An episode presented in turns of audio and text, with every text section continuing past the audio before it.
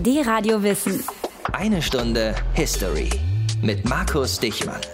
Hey, grüße euch und ich will euch zu Anfang heute kurz mal was von Willi erzählen. Willi war mein Opa, hieß Wilhelm, aber wie gesagt, eigentlich nannten ihn alle nur Willi.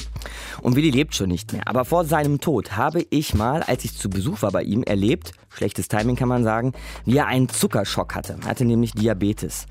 Und klar, das war nicht schön anzusehen, wie mein Opa dann so stürzte und auf dem Boden lag, aber einen ganz großen Schock habe ich bekommen, als ich gehört habe, wie Willi auf einmal Russisch redet. Er hat die ganze Zeit Russisch gesprochen, während wir da irgendwie versucht haben, ihm zu helfen und auf den Krankenwagen gewartet haben.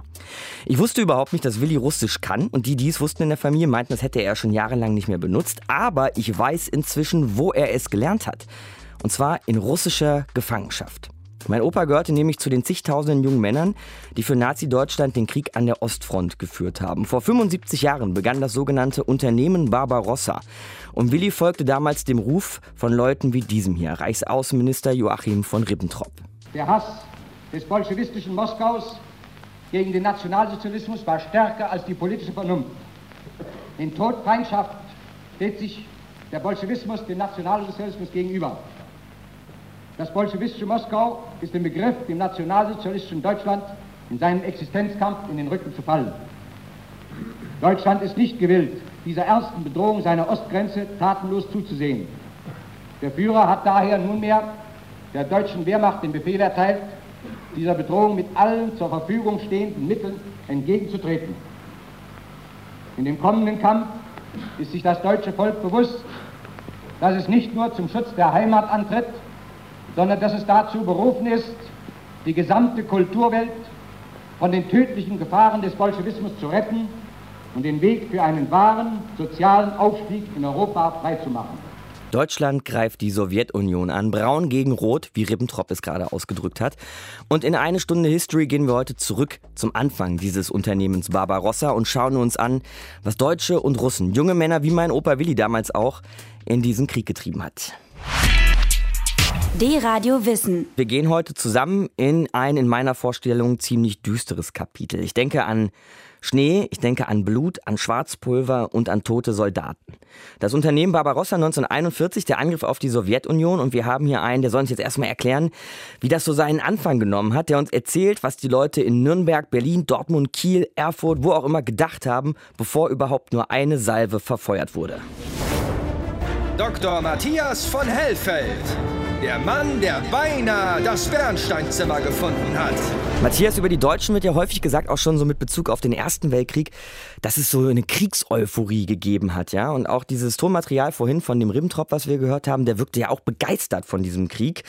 Sind die deutschen Soldaten begeistert in den Krieg gezogen? Kann man ich, das so sagen? Ich glaube an die mehr nicht, dass irgendwo, irgendwann, irgendein Soldat jemals begeistert in einen Krieg gezogen ist. Ähm, möglicherweise haben die gedacht, jetzt kommt das große Abenteuer vielleicht, aber jeder hatte natürlich die Hosen voll, weil sie wussten, das äh, ist nichts, ähm, was sozusagen unblutig beendet werden kann, sondern das wird ganz furchtbar werden. Aber am Anfang, als der Krieg losgegangen ist, sind sie in der Ukraine zum Beispiel ziemlich begeistert empfangen worden, weil also Stalin. auf dem Weg gegen Sowjetunion. Genau, ja. weil Stalin ähm, in der Ukraine ein, ein furchtbares Regime aufgezogen hatte und die Ukrainer möglicherweise jedenfalls dachten, dass vielleicht die Deutschen die besseren Chefs in Anführungsstrichen äh, sind, als äh, Stalin es war. Und viele haben die deutschen Soldaten wirklich begeistert empfangen. Das war die Situation im Osten, da wo die äh, unterwegs waren, die wirklich mit Gewehr und Bajonett losgezogen sind. Wie war es in Deutschland, in, in, in der Heimat sozusagen? Was haben die Deutschen da gedacht? Also das deutsche Volk war sehr gespalten. Da gab es natürlich auf der einen Seite die, die gesagt haben, hurra, jetzt machen wir den nächsten Blitzkrieg, jetzt werden wir die Sowjetunion platt machen, dann werden wir ein arisches, in Anführungsstrichen gesagtes Europa aufbauen, also keine Juden, keine Bolschewisten in Europa und äh, von der Atlantikküste bis zum Ural spricht alles Deutsch und hört auf unser Kommando. Das war so eine Vorstellung, die die hatten. Und äh, die anderen waren natürlich sehr skeptisch, weil sie sagten, ähm, das ist nun wirklich zu viel. Also wir haben auf der einen Seite die Franzosen und die Engländer und jetzt noch die Sowjetunion und wir sitzen irgendwie in der Mitte. Das äh, wird schiefgehen. Also die deutsche Bevölkerung war sicher gespalten. Aber mit diesem Angriff hat man dann den Krieg gegen die ganze Welt, also ja praktisch wirklich den Weltkrieg eigentlich erst richtig heraufbeschworen. Ja, zumal Deutschland ja auch Verbündete hatte natürlich. Japan, ganz wichtig, ähm, war an der Seite Deutschlands mit einer äh, festen Militärunion. Aber im Prinzip stand Deutschland in Europa eben eben allein gegen den Rest sozusagen. Und äh, es hat sich in diesem Krieg bewahrheitet, dass einer in Europa jedenfalls nicht stärker ist alleine als die anderen zusammen. Wobei wir in diesem Fall sagen müssen, dass die anderen zusammen noch die Amerikaner dann dazu bekommen haben. Jedenfalls in diesem Zweiten Weltkrieg war eindeutig, einer alleine ist nicht stärker als die anderen zusammen. Danke dir, Matthias. Unternehmen Barbarossa, unser Thema heute, eine Stunde History. Die Radio Wissen. Pläne gehen nach hinten los, wenn sich keiner an den Plan hält. Eine Stunde History, die Radio Wissen hier. Und noch weniger gelingen sie, wenn sich von vornherein niemand an den Plan halten will. Der Hitler-Stalin-Pakt, das war ein Nicht-Angriffspakt, in dem der eine Diktator und der andere sich gegenseitig die Neutralität versprachen und ganz heimlich übrigens noch in dem Zusatzprotokoll die Aufteilung Polens ausgemacht hatten, also die eine Hälfte zu Deutschland, die andere zur Sowjetunion für den Fall eines Krieges mit Polen. Aber Nazi-Deutschland pfiff drauf, zwei Jahre nach diesem Pakt und griff ohne Kriegserklärung in der Stille der Nacht die Sowjetunion an. Sandra Döter geht jetzt mit uns dahin zurück in diese Nacht 1941 und erklärt uns, wie der Krieg ins Rollen kam. Die Nacht vom 21. auf den 22. Juni 1941 ist sternenklar. Kein Wind und kein Regen. Außer Fröschen ist in dieser Frühsommernacht kaum etwas zu hören. Auf der westlichen Seite des Flusses Bug liegt ein unendlich großes Heer deutscher Soldaten. Im Wald versteckt und unter Tarnnetzen. Von Osten rollt ein Güterzug heran. Eine der vielen Lieferungen, die Hitler und Stalin vereinbart hatten. Auf der sowjetischen Seite ahnt in dieser Nacht noch niemand, dass es der letzte Zug dieser Art sein wird. Die deutschen Soldaten lassen den Zug vorbeifahren. Sie warten noch ein bisschen. Dann kommt der Befehl zum Angriff.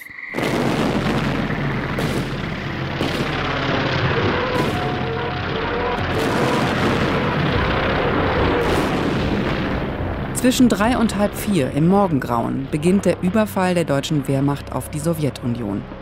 Über drei Millionen deutsche Soldaten schlagen los, entlang einer Grenze von 1800 Kilometern. Aus der Luft bombardieren sie sowjetische Siedlungen und Stützpunkte hinter der Grenze. Auf Fotos von diesem Tag sieht man überall schwarze Brandwolken, als die deutschen Soldaten mit Schlauchbooten und Pontons auf die andere Seite des Flusses übersetzen. In den Morgenstunden dieses Sonntags werden auch die Deutschen zu Hause im Radio informiert. Aus dem Führerhauptquartier gibt das Oberkommando der Wehrmacht bekannt. Zur Abwehr der drohenden Gefahr aus dem Osten ist die deutsche Wehrmacht am 22. Juni 3 Uhr früh mitten in den gewaltigen Aufmarsch der feindlichen Kräfte hineingestoßen. Hitlers Version der Geschichte ist also diese. Stalin wollte hinterrücks die Deutschen überfallen, und dem musste sich die deutsche Wehrmacht natürlich entgegenwerfen. Am Morgen des 22. Juni ließ sich Hitler von Propagandaminister Josef Goebbels im Radio folgendermaßen zitieren. Ich habe mich deshalb heute entschlossen, das Schicksal des Deutschen Reiches und unseres Volkes wieder in die Hand unserer Soldaten zu legen. Die Lage war natürlich eine völlig andere. Deutschland war das Land, das den Hitler-Stalin-Pakt brach. Darin hatten sich die beiden Diktatoren 1939 zugesichert, einander nicht anzugreifen. Dabei waren die beiden Länder schon allein wegen ihrer Ideologien eigentlich verfeindet. Aber Hitler hatte so lange Ruhe haben wollen im Osten, bis er den Krieg im Westen unter Kontrolle hatte. In anderthalb Jahren hatte er Dänemark und Norwegen, Belgien, die Niederlande und Luxemburg besiegt.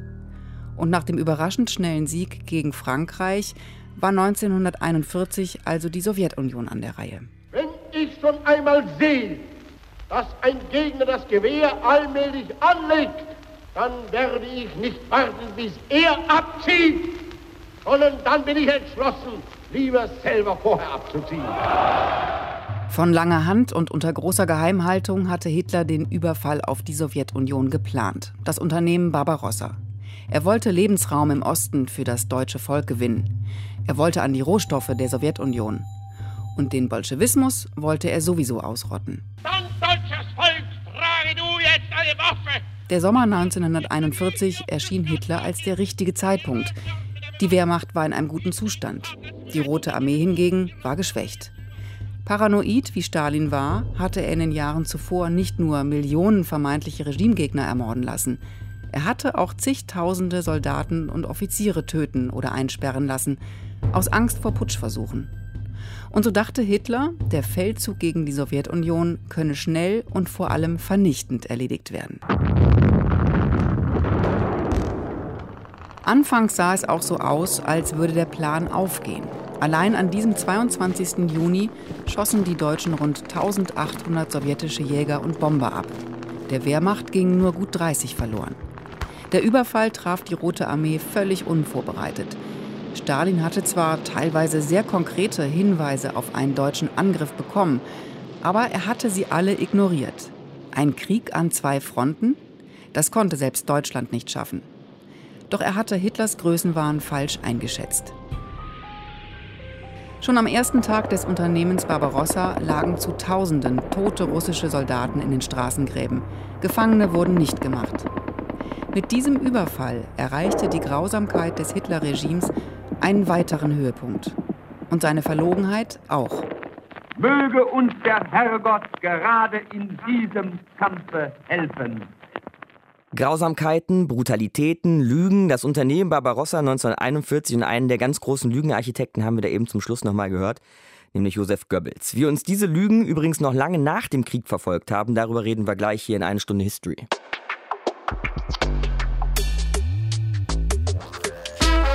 Wenn ich schon einmal sehe, dass ein Gegner das Gewehr allmählich anlegt, dann werde ich nicht warten, bis er abzieht, sondern dann bin ich entschlossen, lieber selbst vorher abzuziehen. Zitat Adolf Hitler.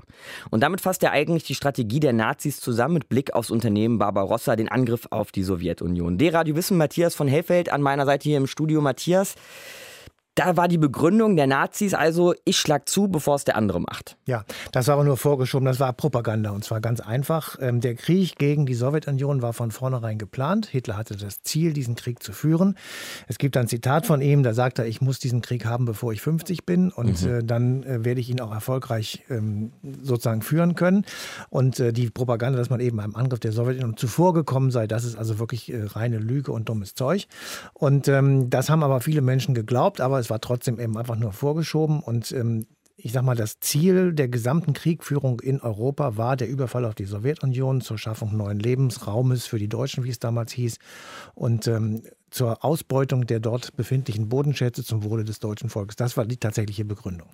Aber diese Deutungshoheit, ja, dieser Kampf um die Deutungshoheit, der hat uns dann echt immer wieder eingeholt. Ja, der holt uns wahrscheinlich auch noch ein paar Mal in, in, in den nächsten Jahren ein.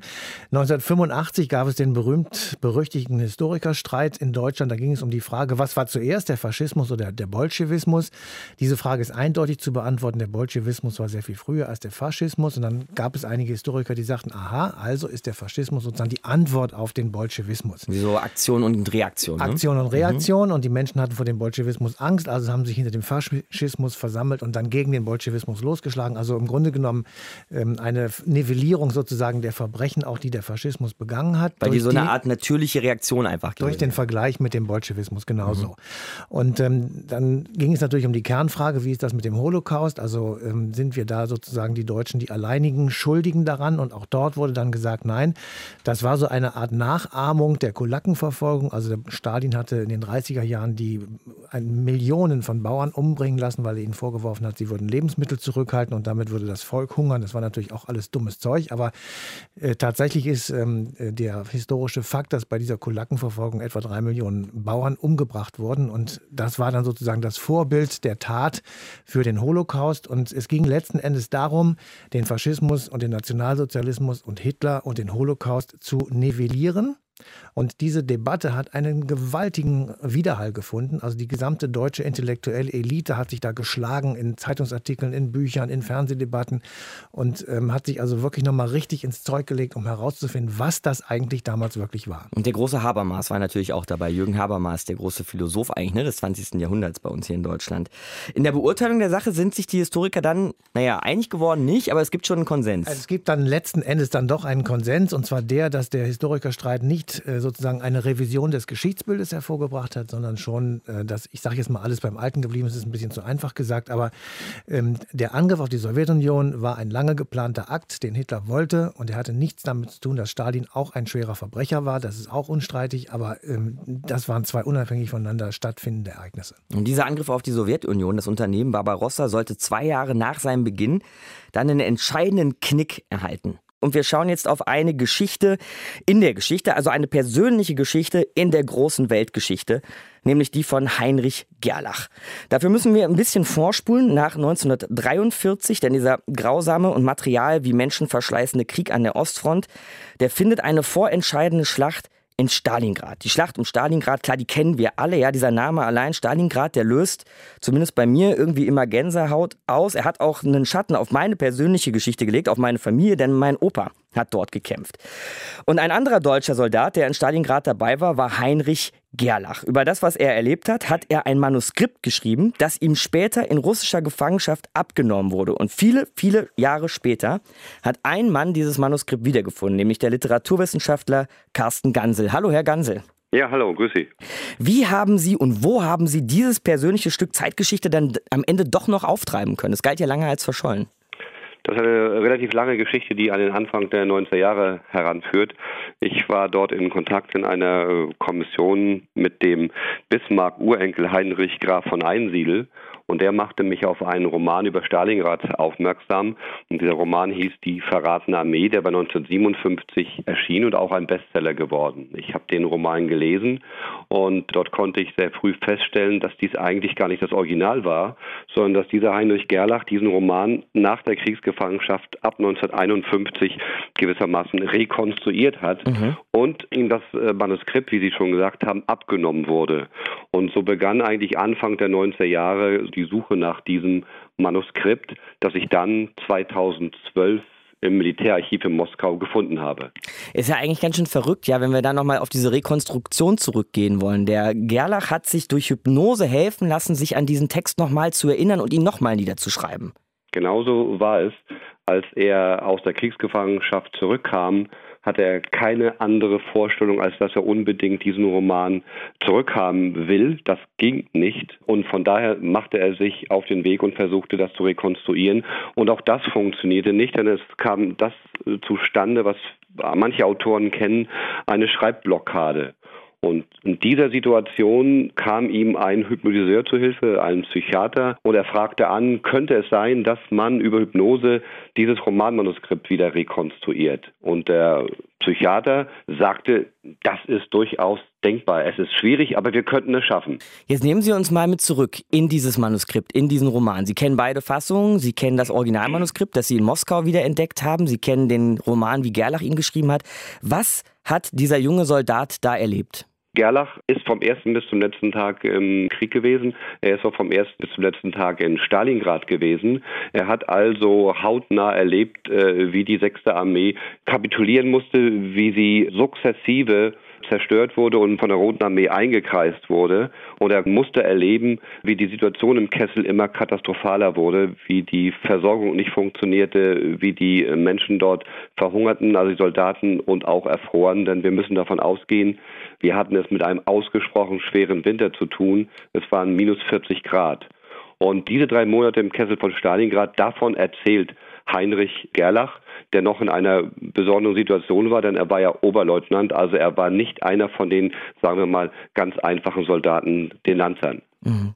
Dann wollen wir das an der Stelle noch mal ein bisschen in Kontext setzen, noch zwei weitere Stimmen dazustellen. Wir haben ein bisschen gebuddelt und dieses Tonmaterial hier gefunden von Soldaten in Stalingrad. Ich habe gesehen, dass Stellungen, die von Deutschen wieder kurzfristig zurückerobert worden waren, deutsche Soldaten waren, die in die Russen Köpfe eingetreten hatten. Nicht mhm. wenige. Kann man gut sehen. Bei der Kälte sehen Sie ja die Stiefelspuren. Ich habe mal eine Nacht in einem Bunker geschlafen. Da war es so unerträglich drin. Da standen sie alle. Es konnte keiner umfallen. Da waren auch welche zwischen gestorben schon. Und da mhm. waren auch Leute mit Erfrierungen und das stinkt ja bestialisch. Da bin ich durch so ein Fenster aus dem Bunker rausgeklettert, kam dann auf so einen Schneehaufen drauf. Das waren lauter abgesäbelte Arme und Beine. Und da hat es mich sehr zerfetzt. Ich habe kein Schulterblatt mehr und ein zerschossenes Rückgrat und musste dann zurück und weit über den Schnee rief der Rittmeister dann zu mir rüber. Arschloch, bleib vorne! Deutscher Offizier geht nicht zurück! Aber ich kotzte Blut und also ich merkte, jetzt ist wahrscheinlich aus mit dir. Hab dann in so einem dieser Unterstände erlebt, wie zufällig mein Regimentsarzt den Männern bei lebendigem Leib Arme und Beine absägte und selber Zigarette und nur Öllampen das beleuchteten. Und Hygiene überhaupt nicht, war ja gar nicht möglich. Zwei Soldaten in Stalingrad haben wir da eben gehört. Herr Gansel, wenn wir das jetzt mal auf den Punkt bringen wollen, wenn Sie auch noch mal an die Geschichte von Gerlach denken, die Soldaten, die deutschen Soldaten, die waren fertig, die waren am Ende in Stalingrad. Das kann man so sagen. Äh, dann es begann ja schon Mitte November die Einkesselung der deutschen Truppen. Die ist dann vollständig zu Ende gegangen. Es beginnt also das, was man Kessel nennt. Und äh, Gerlach schreibt schon relativ früh in seinem Roman, die sechste Armee ist eingekreist, sie ist eingekesselt. Und in dieser Situation wird die Verfassung der deutschen Soldaten immer schrecklicher, immer schlimmer. Sie vegetieren in Erdlöchern und es gibt in dem Roman von Gerlach eine ganze Reihe von Episoden, in denen zum Ausdruck kommt, unter welchen Bedingungen die deutschen Soldaten, die deutschen Lanzer dort existieren müssen. Da gibt es eine Textstelle mit Decken und Zeltpaaren behängt, schlichen müde Gestalten dahin, stolpern mit schmerzenden Füßen die aufgewühlten Spuren entlang. Also das ist so ein Satz und diese Sätze finden wir vermehrt in diesem Roman. Es gibt auch ein Kapitel, das heißt Knochenstraße und dort musste man Folgendes machen, um überhaupt die Straße noch erkennen zu können, da sie andauernd verweht wurde, hat man dort nicht Holzmarkierungen angebracht, sondern man hat tote Soldaten mit dem Kopf über in den Schnee gesteckt, die gefroren waren. Und die Aussage, äh, die dann kam, war, das Holz hätte man gestohlen. Hm. Jetzt haben wir ja in der Sendung heute auch schon gehört, mit welchen Versprechungen die Nazis, mit welchen Versprechungen Hitler die deutschen Soldaten in diesen Krieg an der Ostfront regelrecht hineingejagt hat. Und dann ist dieser Kampf um Stalingrad auf einmal verloren. Das muss doch ein Schock gewesen sein damals, oder? Für die deutsche Bevölkerung. Es war in jeder Hinsicht ein zentraler Einschnitt in dem, was wir Zweiter Weltkrieg nennen. Militärhistoriker sind durchaus nach wie vor nicht ganz einheitlicher Meinung darüber, aber äh, Konsens besteht in der Position, dass das ein psychologischer Wendepunkt gewesen ist, Stalingrad. Die Rote Armee hat ab diesem Zeitpunkt das Heft in die Hand genommen und die deutsche Armee musste sukzessive zurückweichen. Für Deutschland war das natürlich eine Katastrophe, in der Bevölkerung wurde offensichtlich, äh, dass das mit dem Blitzkrieg so nicht funktioniert und dass die deutsche Wehrmacht nicht unschlagbar ist. Und das führte dann natürlich auch zu Konsequenzen innerhalb von Deutschland. Literaturwissenschaftler Carsten Gansel war das. Wir sprachen über die Geschichte des Soldaten Heinrich Gerlach und über die Schlacht in Stalingrad. Ich danke Ihnen, Herr Gansel. Ja, ich danke Ihnen. Die Knochenwege von Stalingrad, die sitzen mir immer noch unter der Haut. Wir bleiben jetzt mit Matthias von Helfeld bei mir im Studio noch einen Moment da in Stalingrad. Diese Schlacht ist verloren gegangen, Matthias. Wie wurde es damals den Deutschen äh, zurück in Deutschland verkauft, jenseits der Ostfront? Ja, so perfide das klingt, es war ein willkommener Anlass, in Anführungsstrichen gesagt, äh, Durchhalteparolen zu verbreiten. Der völkische Beobachter, das war damals die äh, gleichgeschaltete Zeitung in Deutschland, äh, titelte an dem Tag danach, Sie starben, damit Deutschland lebt. Und ähm, das war natürlich Unsinn, denn von nun an war das Leben der Deutschen erst recht bedroht, weil die russischen, äh, die Rote Armee rückte nun vor von Osten und die Westfront begann auch zu bröckeln. Und drei Wochen später kam es dann zu dieser berühmt-berüchtigten Rede im Sportpalast von Goebbels, dem Propagandaminister, der also vor einem ausgesuchten Publikum voll besetzt bis oben hin. Die Halle war aufgebaut wie in einer Kirche. Also er stand an einem Altar und davor war in Weiß ein Kreuz gelegt und ähm, das war also alles sehr gut inszeniert in Anführungsstrichen und er hielt also diese Rede, ähm, indem er die Anwesenden fragte, wollt ihr den totalen Krieg und die dann alle völlig bescheuert gekreischt haben, ja, das wollen wir und Führer Befehl, wir folgen dir. Vielleicht eines der berühmtesten Kriegszitate Zitate, ja. Dieser Ganz schrecklich. Also diese Szenerie, die man sich ja überall noch anschauen kann, ist wirklich gespenstisch. Und ähm, das äh, war die Reaktion auf die Niederlage von Stalingrad und auf eine alliierte Kriegskonferenz, die in diesen Tagen in Casablanca stattgefunden hat, wo also die Alliierten beschlossen haben, was ist eigentlich unser Kriegsziel? Und das Kriegsziel wurde verkündet mit der bedingungslosen Kapitulation. Und darauf kam dann die Antwort, wir werden jetzt den totalen Krieg machen. Mhm. Wie viel Opfer, Matthias, hat die Schlacht um Stalingrad gefordert? Ja, also ich sage jetzt 1,13 Millionen Menschen sind gestorben. Die Zahl ist natürlich mal hier, mal dort ein bisschen anders, aber im Prinzip ist es so, sie kamen aus der Sowjetunion, aus Österreich, aus Deutschland, der Ukraine, Rumänien, Ungarn und Italien. 110.000 deutsche Soldaten sind in sowjetische Kriegsgefangenschaft geraten. Davon sind 6.000 am Leben geblieben bis in Mitte der 50er.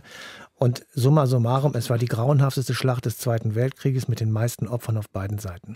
Die Radio Wissen. Der Angriff auf die ganze Welt. Das war das, was die Nazis 1941 gemacht haben mit dem Unternehmen Barbarossa, unserem Thema heute. Eine Stunde History hier, D-Radio Wissen, denn es reichte ihnen nicht, die Niederlande, Belgien, Dänemark, Norwegen, Frankreich, Polen und England angegriffen zu haben oder auch immer noch mit ihnen im Krieg zu stecken. Nein, jetzt sollte auch noch die Sowjetunion dran glauben und Ende 41 traten dann ja auch die USA in den Krieg ein. Und deshalb ist der Angriff auf die ganze Welt Sicherlich auch der Titel, den Joachim Keppner für sein Buch über dieses Jahr 1941 gewählt hat. Redakteur der Süddeutschen Zeitung. Ich grüße Sie, Herr Keppner. Guten Tag. Ein Krieg gegen die ganze Welt. Und auch wenn man sich das Gegenteil eigentlich gar nicht ausmalen will, war das auch ein Krieg, Herr Keppner, den Deutschland nicht gewinnen konnte? Deutschland konnte ab 1941 diesen Krieg nicht mehr gewinnen, weil es Ende des Jahres mit den drei größten anderen Mächten damals der Welt im Krieg lag, selbst verschuldet, es hat es so gewollt, also den USA, Großbritannien und natürlich vor allem der Sowjetunion. Und selbst eine solche Militärmacht, wie das nationalsozialistische Deutschland sie aufgebaut hatte, konnte einen solchen Konflikt nicht gewinnen. Das heißt, diese These, die wir heute auch hier schon ein, zwei Mal formuliert haben in der Sendung, dass der Angriff gen Osten eine Wende im Zweiten Weltkrieg war. Die entscheidende Ausweitung des Krieges war der Beginn des Vernichtungskrieges gegen die Sowjetunion. Es ging darum, im Osten eine Art faschistischen Albtraum zu schaffen, Millionen Menschen umzubringen und dort germanischen Siedlungsraum, wie die Nazis das nannten, zu schaffen. Also es war vorgesehen, die Sowjetunion komplett zu vernichten, ihre Einwohner zu töten oder zu Sklaven herabzudrücken und dort ein riesiges pangermanisches Reich zu errichten. Das waren Ideen, die waren entstanden eigentlich in den 20er Jahren in Münchner Bierkellern von einigen Rechtsextremisten, die niemand ernst nahm. Aber jetzt waren sie Staatspolitik und auf diese Weise konnte es aus diesem Krieg auch kein Heraus mehr geben, wenn man antritt, um den Gegner umzubringen, zu vernichten, völlig zu zerschlagen, kann man sich mit ihm ja nicht auf irgendwas einigen. Und mit dem Kriegseintritt der USA im Dezember war das Spiel für die Deutschen endgültig verloren, auch wenn es noch sehr lange dauern sollte, bis es soweit war. Mhm. Können Sie vielleicht nochmal so diesen Masterplan der Nazi-Clique skizzieren? Jetzt sprachen wir eben davon, man äh, marschiert in die Sowjetunion ein, vernichtet alles, macht alles platt, aber was dann? Was sollte mit der Sowjetunion anschließend werden? Man kann sagen, im Zusammenspiel der Diktatoren, da setzte Stalin ganz kalt und methodisch auf das Machbare. Durch den Pakt mit Hitler hat er halb Osteuropa unter seine Kontrolle bekommen. Das war grausame Realpolitik, aber eben Realpolitik.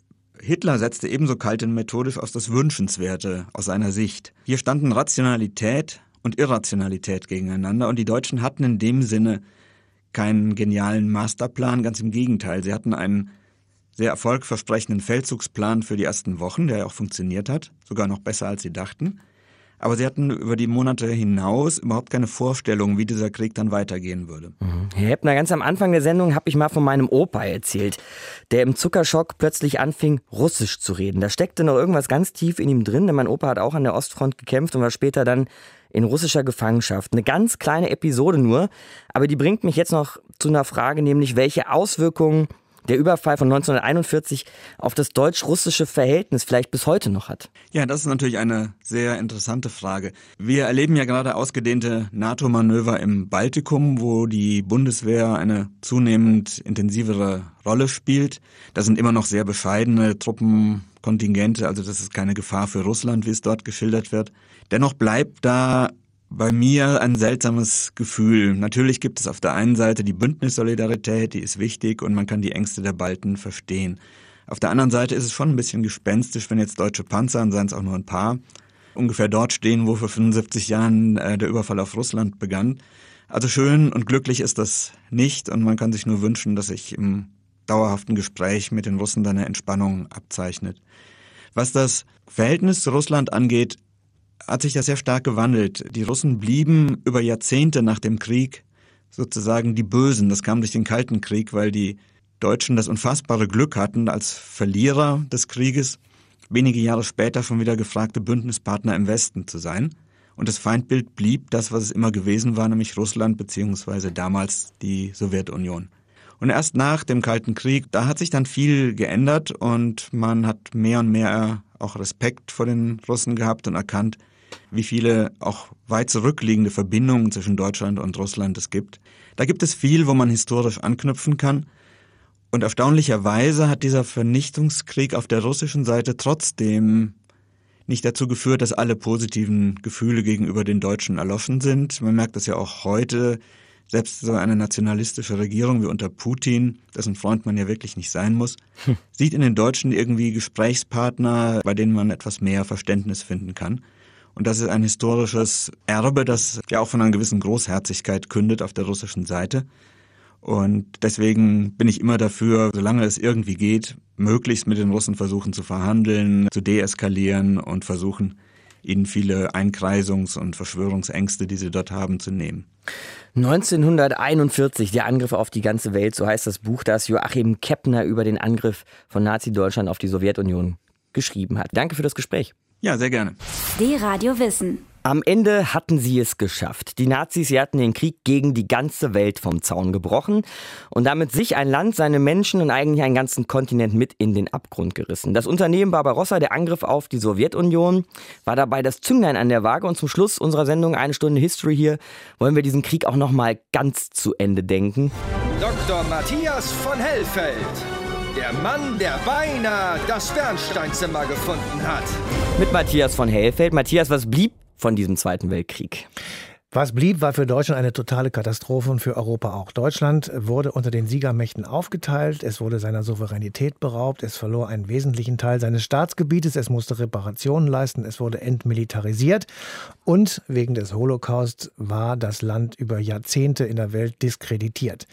Die Deutschen haben eine Vorstellung gehabt oder viele Deutsche haben eine Vorstellung gehabt, man könnte tatsächlich allein gegen den Rest Europas einen Krieg gewinnen und dann Europa so gestalten, wie man das gerne hätte.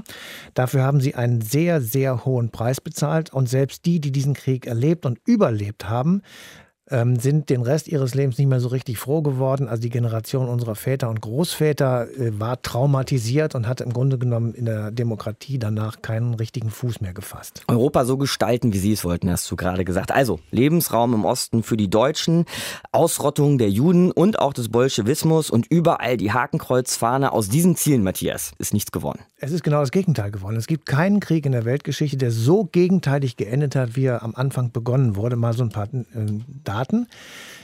Das Ziel der Nazis war die Vertreibung der Juden vom Erdball. So furchtbar das klingt. Was ist geworden? Es wurde der Staat Israel gegründet. Die deutschen Soldaten, das war das nächste Ziel, sollten am Ural also tief in der Sowjetunion Wache schieben. Stattdessen hissten sowjetische Soldaten die rote Fahne auf dem Berliner Reichstag. Hm. Es sollte ein braunes, ein arisches, in Anführungsstrichen gesagt, Europa werden unter der alleinigen deutschen Vorherrschaft. Die anderen Völker waren abgestuft Arbeitstiere für die Deutschen. Denen alleine sollte es gut gehen, der Rest sollte schuften. Was ist daraus geworden? Zwölf Jahre nach Kriegsende wurde die Europäische Gemeinschaft gegründet und wir haben heute das genaue Gegenteil, nämlich ein weitgehend demokratisches Europa innerhalb einer Union. Die hat zwar viele Schwierigkeiten, aber es ist immerhin vorhanden. Danke dir, Matthias. Und ehrlich gesagt, wir waren heute so tief im Schlamm des Zweiten Weltkriegs, ich habe überhaupt nicht mehr ans Bernsteinzimmer gedacht. Ähm, ja, machen wir es nächste Mal. Nächste Woche, genau. Dann fangen wir gleich mit an mit dem Bernsteinzimmer in der nächsten Ausgabe, eine Stunde History. Und dann geht es nebenbei noch um Deutsch-Ostafrika. 1891, vor 125 Jahren wurde das Deutsche Reichskolonie. Und ich sage euch, darüber, was das heute noch für uns bedeutet, wurde noch deutlich zu selten gesprochen. Das machen wir dann nächste Woche. Bis dahin eine gute Zeit, atmet tief durch, macht's gut. Markus Dichmann, mein Name. Ciao. D-Radio Wissen. Eine Stunde History.